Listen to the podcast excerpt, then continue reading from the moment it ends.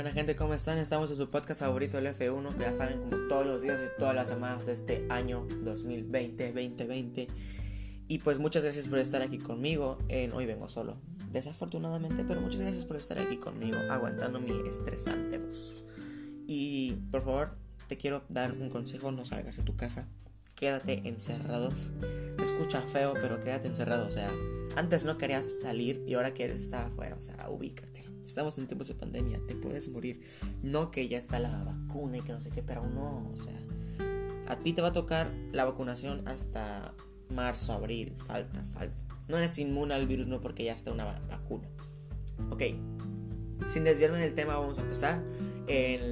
hoy quiero hablar sobre una una cosa que me pasó ayer es que estaba con unos amigos en una reunión y una chica eh, de mi grupo social me dijo, oye, escucha este álbum. Estaba ahí y lo puse en YouTube. YouTube, págame. Y lo puse en YouTube y el álbum es de Jaden Smith. Jaden Smith es un artista excelente, no te lo voy a mentir. Y me llamó bastante la atención ya que escuché este álbum llamado Arise. Y me puse a investigar su carrera como artista, no como actor, porque ya como actor lo conocemos como Karate Kid y por su papá, pero como cantante tiene muchísimas joyas. Este álbum, Arise, es una de ellas. Es un álbum que te relata su vida loca, no de excesos porque él no consume ningún tipo de sustancia ilícita. Y es un contraste al álbum pasado que sacó llamado Sire, eh, porque el álbum Sire es un álbum tipo, porque su vida es un poco depresiva y cosas así. Y este álbum es todo lo contrario tiene ritmos de rock. Este álbum es algo que me llamó bastante la atención. La verdad no soy fanático de ese género, pero le queda bien, o sea, es un álbum muy bueno, muy completo y pues es el álbum y el artista recomendado de esta semana. Arise es el álbum E-R-Y-S y el artista es Jaden Smith.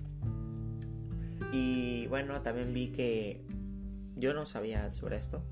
El Checo Pérez ganó la Fórmula 1 y dirán, bueno, es una carrera. Pero o sea, es un suceso histórico para la Fórmula 1 y para México también, o sea, porque 50 eh, años atrás fue la última vez que un mexicano ganó una carrera, un premio de la, una, un premio de la Fórmula 1.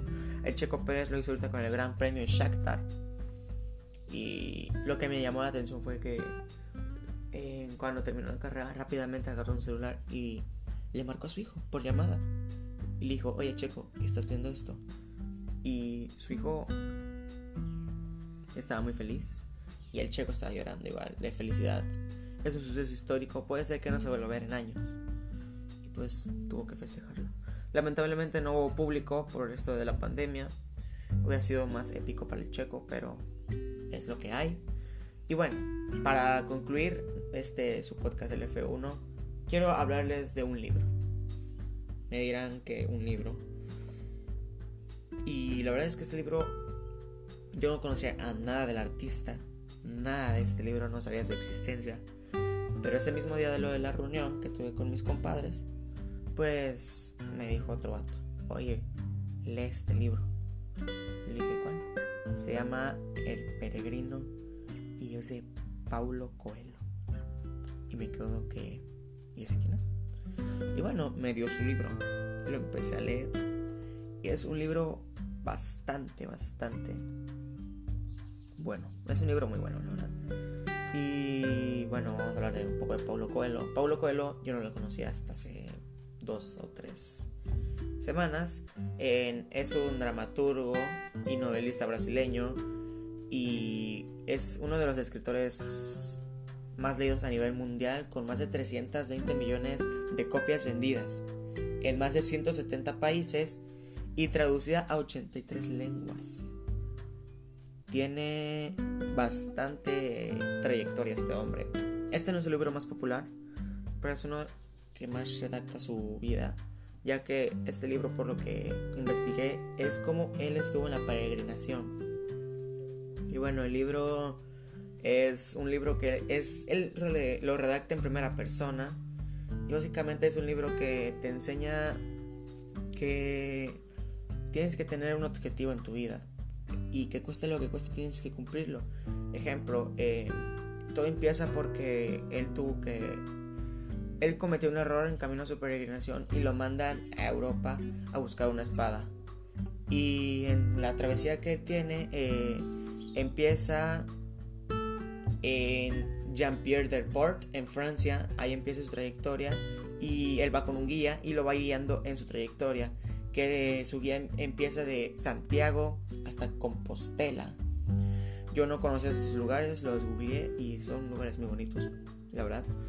Y la verdad es que en el camino que él va haciendo se da cuenta de los malos prejuicios que él tenía sobre él mismo.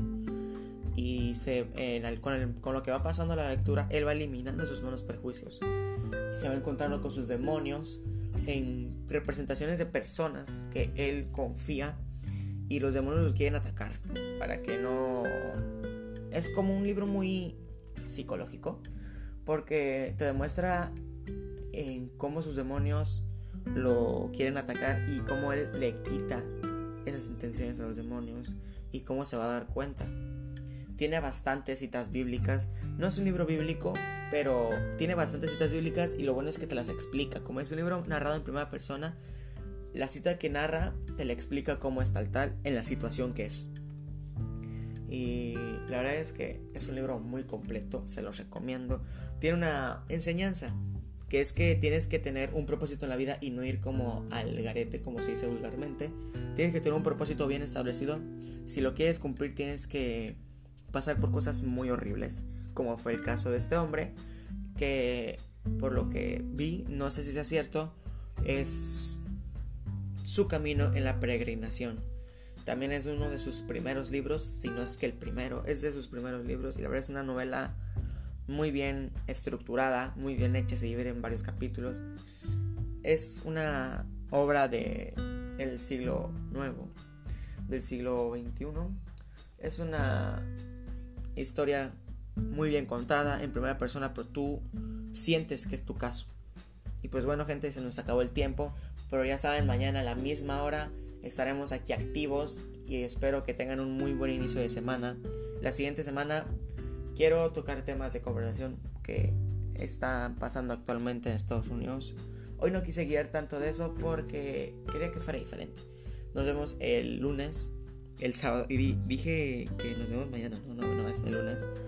Y pues bueno, espero que estén bien, que no salgan a sus casas, cuídense mucho. Nos vemos hasta el lunes. Chao.